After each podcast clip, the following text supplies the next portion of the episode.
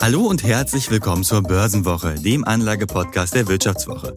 Mein Name ist Philipp Frohn und ich bin Redakteur im Finanzressort der Wirtschaftswoche. Und mit mir im Studio und diesmal wirklich physisch und nicht drüben in München ist mein Kollege Felix Petruschke. Hi Felix. Servus Philipp. Ja, aus eigener Erfahrung weiß ich, dass man nach der Geburt des eigenen Kindes erstmal genug mit Fläschchen geben und auch dem ein oder anderen Windel-Armageddon zu tun hat. Wenn sich aber alles so ein bisschen eingelebt hat, dann stehen auch ganz andere Fragen auf der Agenda. Zum Beispiel, wie man für sein Kind ein gutes Fundament für ein sorgenfreies Leben legt. Führerschein, Studium oder auch eine Weltreise nach dem Abi. All das kostet Geld und zwar viel. Wer schon früh damit beginnt, die Finanzen für den Nachwuchs zu planen, kann im Laufe der Zeit ein ordentliches Polster ansparen. Wir sprechen in dieser Folge darüber, welche Optionen Eltern haben, um für ihre Kinder Geld zu sparen, warum auch Babys auf Weltkonzerne wie Apple setzen sollten und welche Anlage für wen das Richtige ist.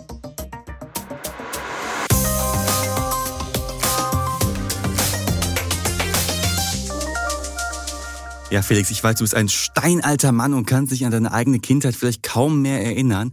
Jetzt Aber geht's los. Jetzt geht's los. Direkt ganz charmant bin ich hier.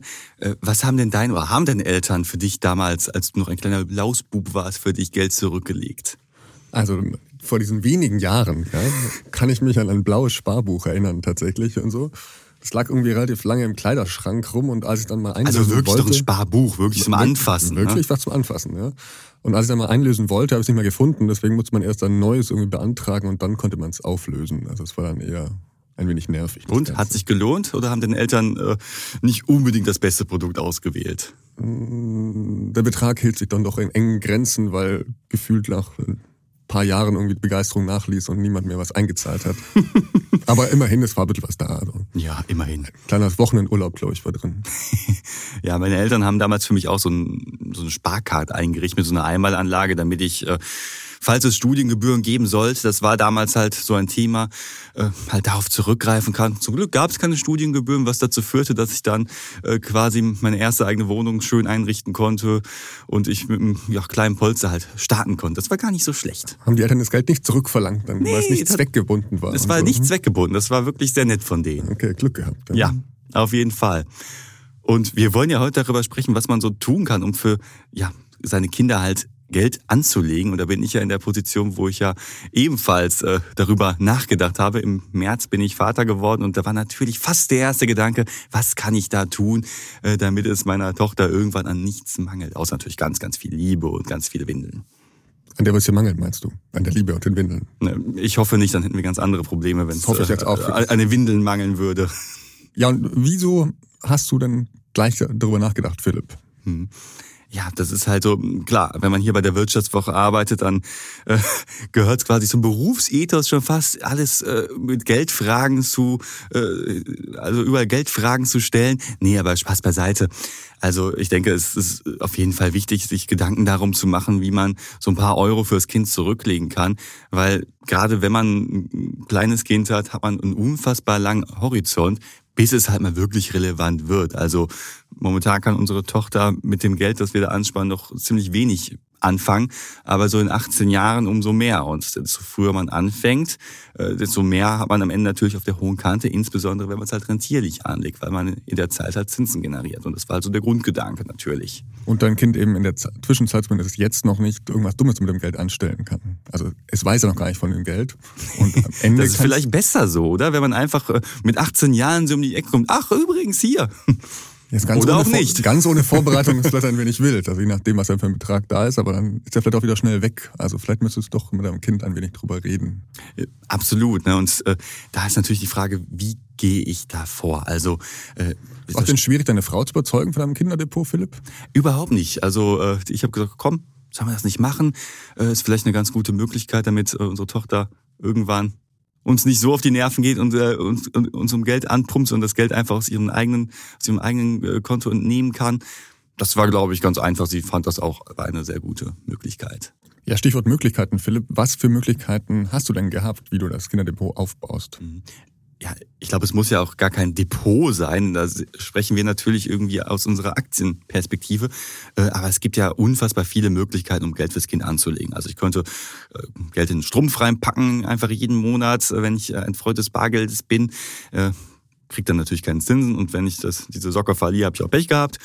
Aber ich habe natürlich auch die Möglichkeit mittlerweile durch die Zinswende wieder Tagesgeld oder Festgeldkonten zu nehmen oder halt, wie ich es gemacht habe, halt ein Kinderdepot abzuschließen. Und ja, wir wollen jetzt mal so ein paar Möglichkeiten so durchkalkulieren und fangen natürlich dann mal mit dem Kinderdepot an weil das äh, aus meiner Sicht auch das chancenreichste ist. Ich meine, natürlich kann man sagen, wenn du Geld am Aktienmarkt anlegst, dann kann es immer mal sein, dass es mal richtig runter und bergab geht. Aber über einen Zeitraum von 18 Jahren, den ich ja jetzt äh, in Bezug auf meine Tochter da habe, bin ich schon optimistisch, dass wir da eine Wertsteigerung sehen.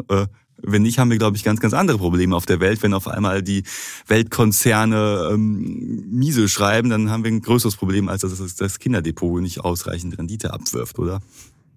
Vermutlich, ja. Und ähm, du hoffst also darauf, mit diesem äh, Kinderdepot einen Ertrag zu erzielen, also eine Rendite von, sagen wir mal, 6%? Oder was, mit was rechnest du denn? Konservativ, optimistisch, äh, durchschnittlich? Ich bin natürlich ein großer Optimist und äh, zumindest die Historie hat ja gezeigt, dass man mit dem Aktienmarkt so um die sechs Prozent machen kann im Jahr. So, und da sind halt schon sämtliche Finanzkrisen eingerechnet, also äh, der große Crash im Zuge der Weltwirtschaftskrise, Corona, alles Mögliche ist da drin, sechs Prozent.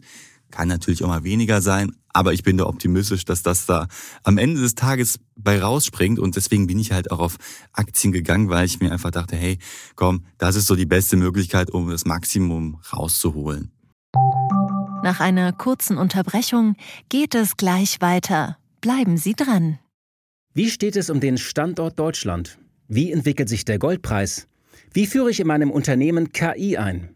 Ich bin Horst von Butler, Chefredakteur der Wirtschaftswoche und jeden Tag liefern wir Ihnen Analysen, Kommentare, Reportagen und Hintergründe, damit Sie fundierte Entscheidungen treffen können. Sei es für Ihr Geld, Ihre Immobilien, für Ihre Karriere oder für das eigene Unternehmen. Wir begleiten Sie beim nächsten Schritt und wir denken an den nächsten Schritt. Für unsere journalistische Arbeit wurden wir jetzt sogar mit dem European Publishing Award ausgezeichnet als Magazin des Jahres und das wollen wir mit Ihnen feiern. Auf vivo.de slash ausgezeichnet können Sie jetzt drei Monate lang die Vivo zum halben Preis lesen. Also da würde ich ja zuschlagen. Ich freue mich auf Sie.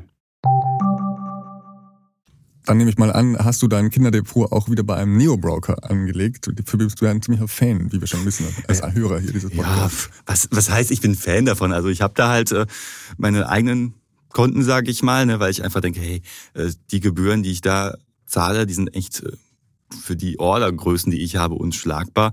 Dementsprechend äh, habe ich halt meine Konten bei NeoBroker und ja, natürlich könnte ich auch ein separates Konto dort eröffnen, das auf meinen Namen, auf dem von meiner Frau zum Beispiel.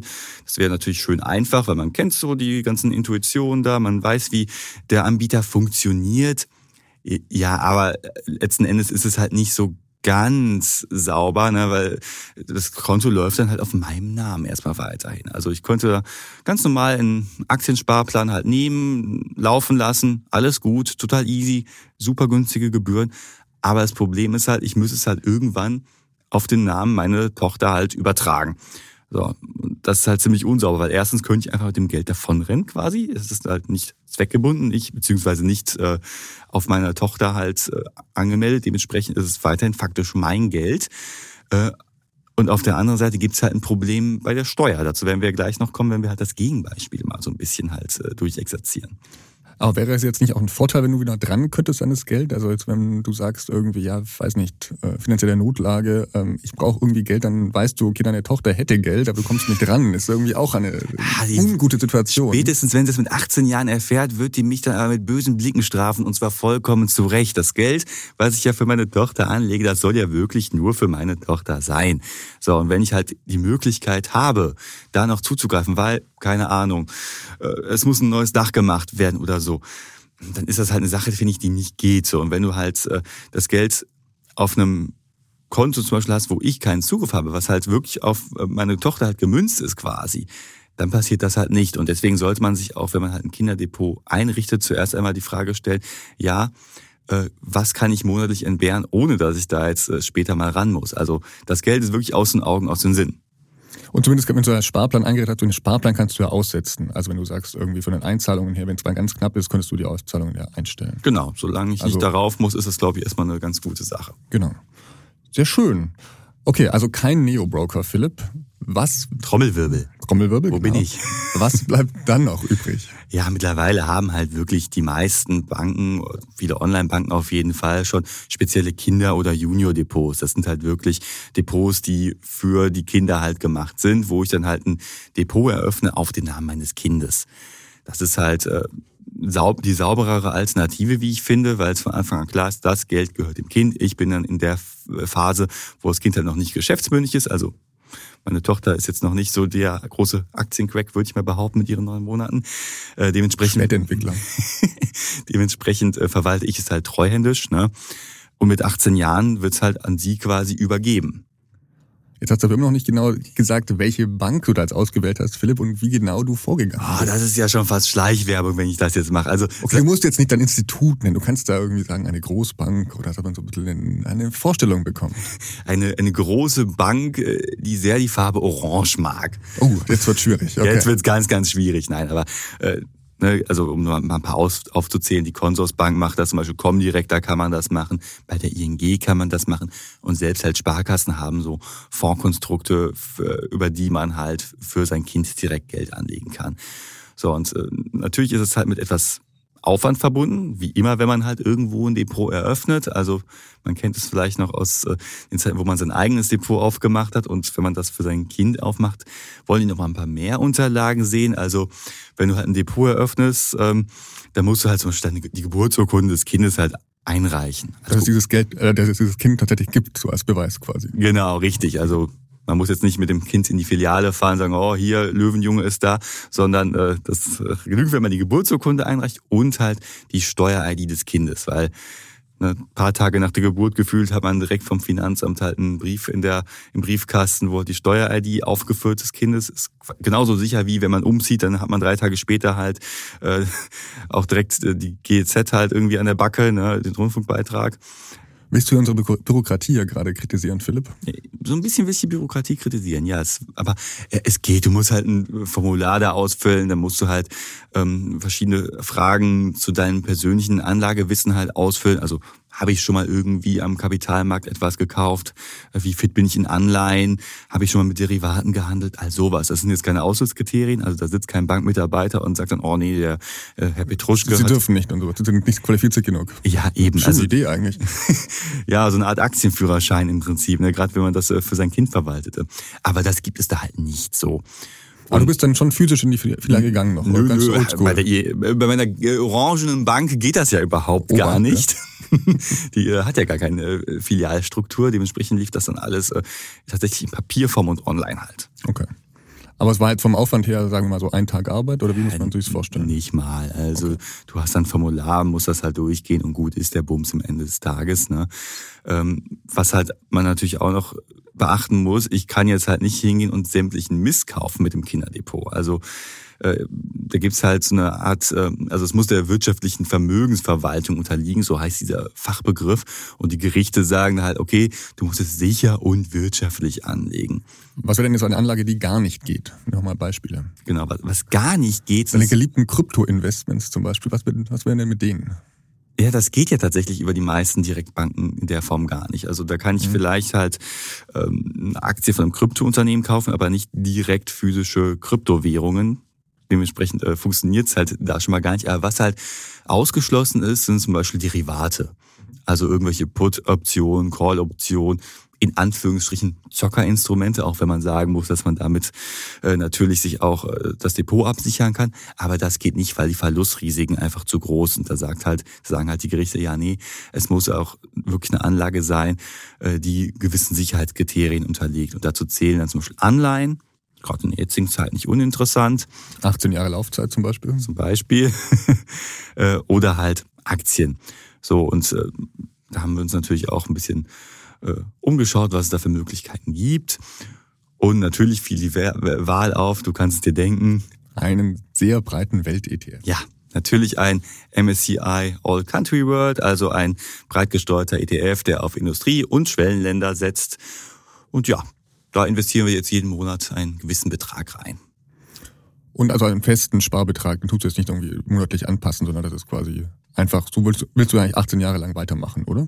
Das ist der Plan. Also, und da kommen ja auch schon, muss man sagen, bei relativ überschaubaren Beträgen echt stattliche Summen raus. Also viele sagen ja, okay, ich möchte jetzt hier den ganzen Kindergeldbetrag, also 250 Euro jeden Monat anlegen. Das ist natürlich schon eine Hausnummer, wenn man das mal sich anschaut. Äh, wenn man sagt, okay, mit ein bisschen weniger kommst du auch zurecht. Und wenn man sagt, okay, ich lege jetzt jeden Monat 50 Euro zum Beispiel für mein Kind an, über 18 Jahre, und man unterstellt eine jährliche Rendite von 6 Prozent, dann bist du am Ende bei 19.000 Euro. Und davon sind knapp 8.300 Euro Zinsen. Und mal so sagen, mit 19.000 Euro als 18-Jähriger. Schöner Start ins Leben auf ja, jeden Fall. Also ich, ich würde mal sagen, das reicht. Man muss jetzt auch nicht den Hintern zu sehr pudern. Dementsprechend finde ich, das ist eine, für, für mich eine ganz gute Größenordnung. Mhm. Und jetzt kommen wir noch zu den weiteren Vorteilen dieses Kinderdepots. Philipp, wir haben es ja vom Anfang schon leicht angesprochen, äh, mit den Steuern zum Beispiel. Worauf hast du da geachtet? Mhm. Das Ding ist ja, wenn ich jetzt äh, für mein Kind über einen Neo-Broker unter meinen Namen oder den Namen meiner Frau halt ein Aktiendepot bespare, dann fällt es halt unter unseren Sparerpauschbetrag. So. Es ist ja so, dass ja die Kapitalertragssteuer bis 2000 Euro als Ehepartner, wenn du als alleine bis an 1000 Euro im Jahr steuerfrei sind. So, das heißt aber, wenn ich jetzt äh, für mich anspare und für mein Kind, habe ich auf einmal zwei Steuertöpfe, die ich beachten muss und die quasi zusammen halt gehen.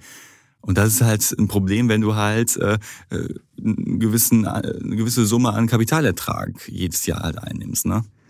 Und als Kinderdepot hat das Kind einen eigenen äh, Sparerpauschbetrag, nehme ich an. Und ähm, da ist es jetzt relativ schwierig, äh, den gleich zu überschreiten, je nachdem, wie viel Geld man ja, reintut. Also, ja, ähm, vor allem da kommt ja noch hinzu, es ist ja nicht nur so, dass man diesen Sparerpauschbetrag dann auch fürs Kind hat, also das Kind hat ja nicht diese 1000 Euro im Jahr, sondern hat ja auch einen eigenen Grundfreibetrag von knapp 11.000 Euro. Heißt also, roundabout kommst du halt als Kind auf einen steuerlichen Freibetrag von knapp 12.000 Euro im Jahr, die du halt an äh, Dividenden, Zinsen etc. einnehmen kannst jedes Jahr. Ja, die Grenze zu reißen ist dann eher was für, für Superreiche. Äh, ja, sogar also wenn das du ist sagst. eher eine theoretische. Absolut, Grenze. sogar wenn du sagst, ja gut, vier Prozent Dividende im Jahr, äh, dann brauchst du einen Kapitalstock von rund 300.000 Euro. Ja, sagt, glaube ich, einiges. Das gleiche ist aber bei der Schenkungssteuer. Also wenn jetzt das Depot wieder auf dich laufen würde, Philipp, ähm, und mit 18 übertragen werden sollte, dann musst du ja die Schenkungssteuer beachten. Genau. Ich meine, da ist das Ding, die Grenze ist ziemlich hoch, 400.000 Euro. Äh, ja, aber wenn zum Beispiel noch äh, der Fall eintritt, dass ich eine Immobilie dann verschenke oder so, dann kommt man eventuell schon eher an diese Grenze. Also das sind halt so Fallstricke, die man da beachten muss. Dafür auf der anderen Seite muss man sagen, Jetzt sind wir wieder bei den Direktbanken und den wirklichen Junior-Depots. Äh, da gibt es eine andere Schattenseite, nämlich, dass das Kind ja eigenes Vermögen hat. Und jeder, der BAföG zum Beispiel mal äh, bezogen hat, weiß, dass das eigene Vermögen durchaus BAföG-relevant ist. Und da gibt es halt eine Vermögensgrenze von 15.000 Euro aktuell. Heißt also, wenn wir jetzt diese 50 Euro im Monat jeden Monat anlegen und am Ende hast du 19.000 Euro auf der hohen Kante, dann bist du halt über der BAföG-Grenze rüber.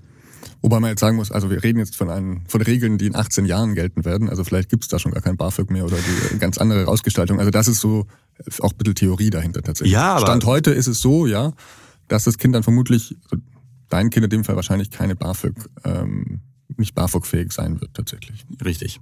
Aber dafür auch muss man sagen, wenn ich jetzt in die Privatinsolvenz rutsche, kann es meiner Tochter auch vollkommen egal sein, weil auch das äh, Geld, was halt auf ihrem Konto liegt, faktisch, auf ihrem Kinderdepot, ist halt davor geschützt. Das ist halt so der große Vorteil. Das Geld deiner Tochter ist sicher. Richtig. Anders als ihre Rente.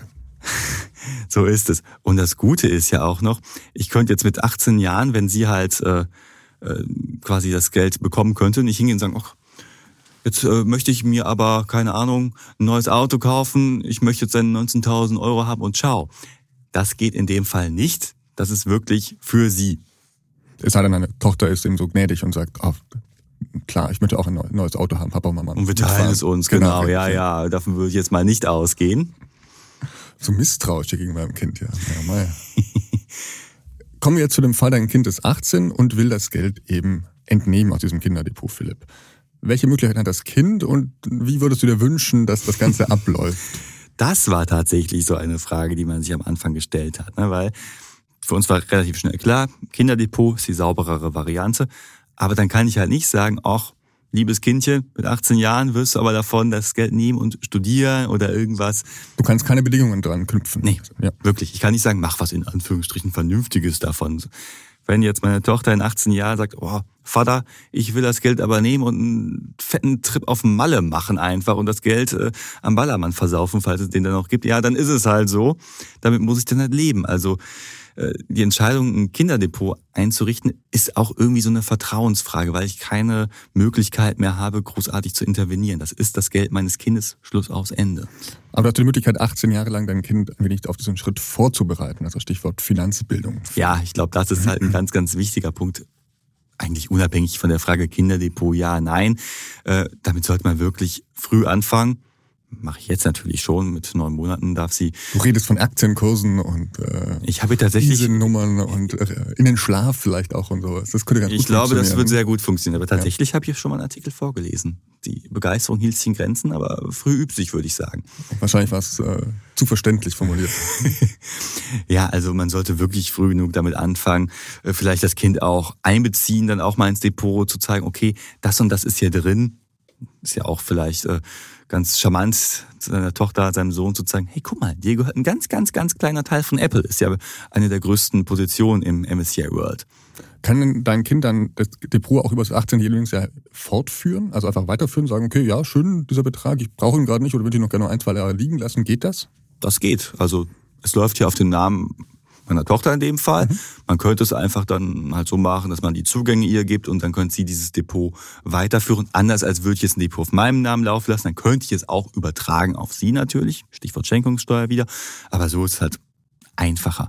Und das hoffe ich natürlich auch, dass sie zumindest einen, Teil dessen halt äh, weiter anlegt und am Kapitalmarkt auch aktiv bleibt für ihre eigene Rente irgendwann mal. Äh, was man natürlich beachten muss, Börse geht nicht immer ganz steil nach oben. Es kann auch mal richtig rapide bergab gehen. So, und dann sollte man sich vielleicht auch überlegen, wenn man, keine Ahnung, das Kind ist 17 Jahre alt, im 18. Jahr möchte es eine Weltreise machen oder braucht Geld für ein Auto, eine eigene Wohnung, dass man, wenn ein absehbarer Entnahmezeitpunkt irgendwie äh, ersichtlich ist, dass man dann schon mal Teile der Gewinne halt mitnimmt, um halt eine mögliche einen möglichen Börsencrash halt irgendwie vorwegzunehmen. Der so ein paar Sicherungen einbaut, würde ich auch sagen. Richtig. Ja. Mhm. Okay, jetzt haben wir über das Kinderdepot gesprochen. Philipp, jetzt gehen wir doch mal die anderen Möglichkeiten auf. Für die Leute, die halt sagen, hey, nee, so Aktien, damit fühle ich mich vielleicht zumindest für mein Kind nicht so wohl. Ja, oder wir haben jetzt ja länger schon über die steigenden Zinsen gesprochen. Wir können über Festgeld reden, über Anleihen, also bitte die klassischen deutschen Spartugenden oder eben so was Spannendes wie einen Bausparvertrag. Ja, das, das hast du alles, die ganzen Möglichkeiten hast du nicht genutzt, Philipp. Nee, tatsächlich nicht, weil, wie gerade ja schon gesagt, ich einfach so diese Renditeaussichten am Aktienmarkt gerade bei so einem Zeithorizont wirklich als deutlich höher ansehe als jetzt bei irgendwelchen äh, festverzinslichen Produkten. Aber äh, für Leute, die sagen, hey, nee, Kapitalmarkt, das ist jetzt nicht so mein Ding, ist das trotzdem vielleicht ein Blick wert, statt einfach gar nichts zu tun. Ne? Also du hast jetzt zum Beispiel Festgeld angesprochen. Wenn ich sage, ich möchte so eine, so eine jeden Monat, äh, jedes Jahr halt einen festen Zinssatz haben, dann ist sowas eine ganz gute Alternative. Also da kriege ich ja locker wieder meine drei, manchmal auch drei, vier Prozent. Drei, ja. Genau, drei, vier Prozent im Jahr. Das ist ganz attraktiv. Was man da natürlich wissen muss. Du brauchst den Betrag auf einmal. Genau. Das tut eigentlich schon weh. Eben, also dann ist es wirklich so, meistens ist halt eine Mindestanlagesumme von zwei, 3.000 Euro, die ich einzahlen muss. Die muss ich dann erstmal haben. Da ist vielleicht die Hürde etwas größer als beim Kinderdepot, wo ich peu à peu etwas einzahle. Ja, und die ähm, Zinszahlungen sind ja auch begrenzt. Also Festgeld geht ja in der Regel drei, vier, fünf Jahre zum Beispiel, wo ich dann diese festen Zinsen halt garantiert bekomme. Und danach muss ich mal schauen. So, und wenn wir jetzt davon ausgehen, dass in einigen Jahren die Zinsen wieder nach unten gehen und ich dann neues Festgeld brauche, sind die Konditionen womöglich nicht mehr so gut. Du hättest also deutlich mehr Aufwand damit, Philipp, wie beim Sparplan, weil du einem alle zwei, drei, fünf Jahre nacharbeiten müsstest, je nachdem, wie die Zinsen sich entwickelt haben. Das ist eigentlich jetzt nicht so verlockend für einen ja, für eine Anlage, die du eigentlich so diesen Charme hat, ja 18 Jahre irgendwie vor sich hin laufen zu können und am besten eben am Ende einen netten Betrag rauskommt, aber du willst da jetzt auch nicht irgendwie dauernd nacharbeiten müssen. Ironischerweise muss man ja sagen, man denkt ja, oh, am Aktienmarkt, da musst du so viel gucken, aber bei einem ETF ist es halt, halt nicht der Fall. Den äh, kaufst du, machst Augen zu und äh, guckst in 18 Jahren wieder drauf, so nach dem Motto. Schlaftabletten nehmen, André Costolani meinst du? Ja, da hatte der Mann mal wieder recht. Ja, aber trotzdem, äh, festverzinsliche Angebote sind natürlich äh, für viele interessant. Äh, und da kann ich das zum Beispiel ein bisschen umgehen, indem ich halt so eine Art Zinsstufe halt äh, nehme. Also dass ich zum Beispiel sage, okay, ich habe jetzt hier ein fünfjähriges Festgeld, ein dreijähriges und ein zweijähriges. Die laufen alle halt in unterschiedlichen Zeiten aus. Und immer wenn ein Teil ein Festgeld frei wird, reinvestiere ich das in ein, in ein anderes Festgeld. Also ich habe immer mal wieder was frei wird, das reinvestiere ich dann und so habe ich dann halt immer wieder halt gewisse Erträge. Was halt dazu beachten ist, dass halt immer wieder auch halt äh, ja Steuern anfallen können, anders als im Fall von ETFs zum Beispiel. Wenn ich zum Beispiel so einen thesaurierenden ETF, so heißt das, äh, heißt also die Gewinne werden direkt reinvestiert. Da ist halt die Steuergeschichte nicht so wichtig. Ne? Sehr schön. Und Lass uns doch mal ganz kurz über den Bausparer reden, Philipp. Ist ja der ein, ist noch nicht tot. Eins der liebsten Produkte, glaube ich, leider immer noch in Deutschland. Wieso leider? Ich weiß nicht, ich bin nicht so der Bausparfan, auch wenn ich selber einen hatte tatsächlich. Aber wenn man sich auf die Gebühr, also nur auf die Gebühren schaut, tatsächlich tut das schon weh. Also ich weiß nicht, ob du dann, also ob dein Kind nach 18 Jahren wieder äh, auf Netto Null rauskommt, wenn man die mhm. Gebühren abzieht. Mhm. Ja, erklären wir vielleicht erstmal, was ein Bausparvertrag. Die meisten, die werden ihn kennen. Das ist halt äh, ein Konstrukt, wo ich jetzt quasi anspare und mir das Recht erwerbe äh, auf, einen Kredit, auf eine Kreditoption in x Jahren. Heißt also, es ist gerade für die interessant, die halt zum Beispiel einen Immobilienkauf planen. Jetzt weiß ich natürlich nicht, ob meine Tochter halt irgendwann mal einen Immobilienkauf plant. Das ist halt so die große Unbekannte. Äh, aber wenn ich halt daran glaube, dass ja, okay, vielleicht wird sie es irgendwann mal machen oder braucht halt einen Kredit für irgendwas anderes, dann sind Bausparverträge tatsächlich jetzt halt eine ganz gute Option, weil du halt echt noch gute Zinskondition kriegst. Also du kriegst ja locker noch zwei Prozent Zinsen. Am Markt sind wir bei 3,8%. Prozent. Das ist gar nicht so verkehrt. Was man natürlich sagen muss, dass halt die Dinger auch jetzt noch überhaupt nicht zum Sparen taugen. Also du hast da eine Guthabenverzinsung von 0,01 Prozent. Da kannst du die Sachen dann auch in den Sparstrumpf stecken und äh, oder unter der Matratze vergraben. Das ist dann wirklich sehr, sehr wenig.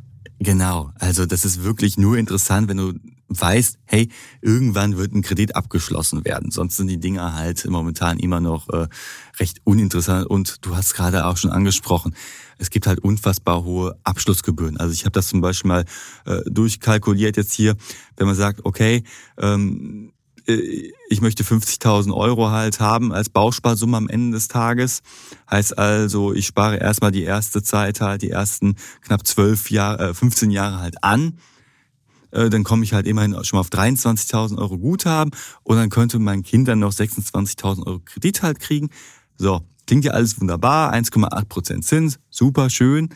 Ja, aber erstens, ich krieg dann nur 0,01 Prozent Guthabenzins und ich habe dann noch eine Abschlussgebühr in Höhe von 800 Euro, die ich dann erstmal zahlen muss, wenn ich diesen Bausparvertrag für mein Kind äh, anlege.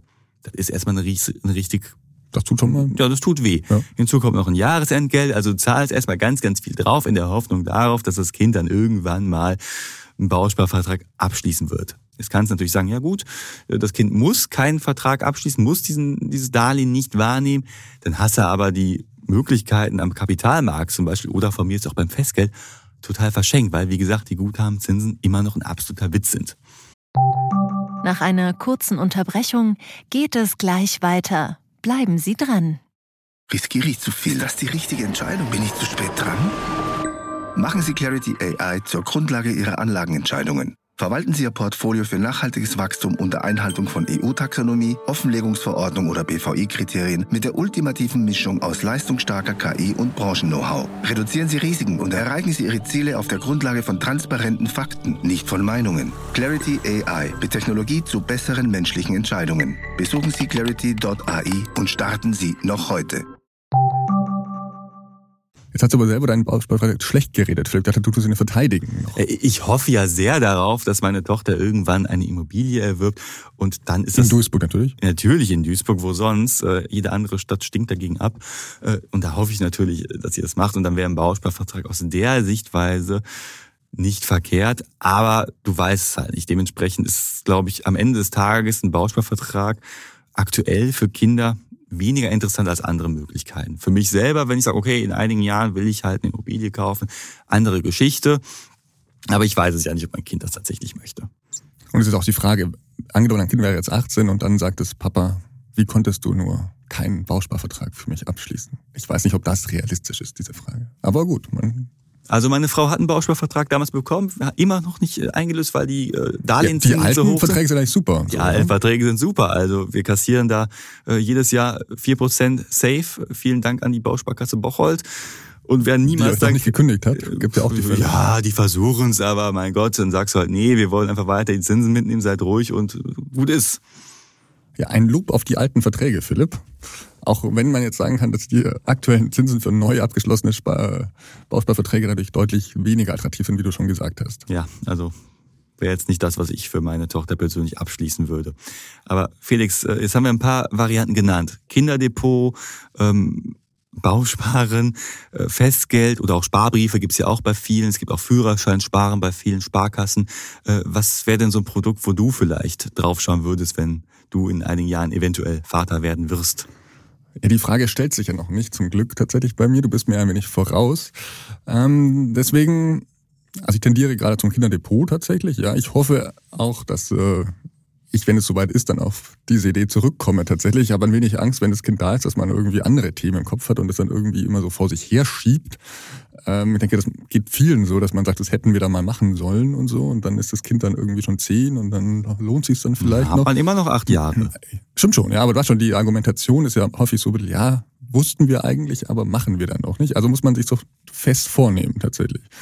Also ähm, Bausparvertrag, wie gesagt, eher zweifelhaft für mich. Ähm, Festgeld. Aktuell natürlich ganz äh, verlockend, wenn die Zinsen so hoch bleiben sollten, aber so schnell werde ich, glaube ich, nicht Vater, deswegen schauen wir mal. Deswegen ist das Kinderdepot, denke ich, ähm, schon weit voraus, weil ich es eben auch sehr charmant finde, dass man dieses Geld quasi sofort dem Kind zuschreiben kann. Also dass eben diese Verlockung nicht da ist, dieses Geld dann doch mal noch irgendwas für was anderes zu geben und sei es für einen schönen Urlaub mit dem Kind, wo man sagt, ah, das bringt dem Kind doch auch irgendwas oder da ist jetzt einfach das, kind dann, äh, das Geld dann gedanklich weg und am Ende hat man eine schöne Überraschung. Das finde ich eigentlich sehr, sehr schön. Ja, trotzdem müssen wir, glaube ich, so an der Stelle nochmal unseren Risikohinweis einbetten. Also wir übernehmen hier keine Haftung für Entscheidungen, die ihr auch nicht für eure Kinder am Kapitalmarkt trefft. Also informiert euch da vorher die Möglichkeiten, wie man Geld für seine Kinder einnehmen kann. Die sind ja wirklich ziemlich groß.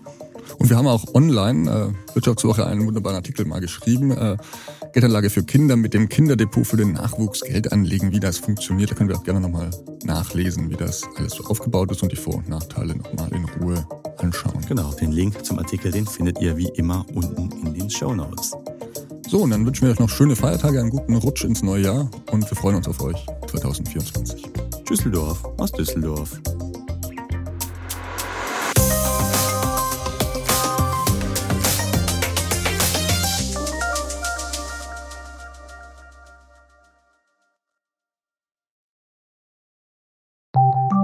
Nach einer kurzen Unterbrechung geht es gleich weiter. Bleiben Sie dran. Sie leben Fairness, Kultur und Werte? Zeigen Sie Ihr Engagement als Arbeitgeber und werden Sie Teil der Fair Company Initiative. Mit der Fair Company Initiative zeichnet das Handelsblatt Unternehmen aus, die insbesondere Berufseinsteigern und Young Professionals ein faires, attraktives Arbeitsumfeld bieten. Zu den entscheidenden Werten gehören unter anderem das Engagement für Mitarbeitende, Diversity und Chancengleichheit, Nachhaltigkeit und gesellschaftliche Verantwortung. Erfahren Sie jetzt mehr unter faircompany.de.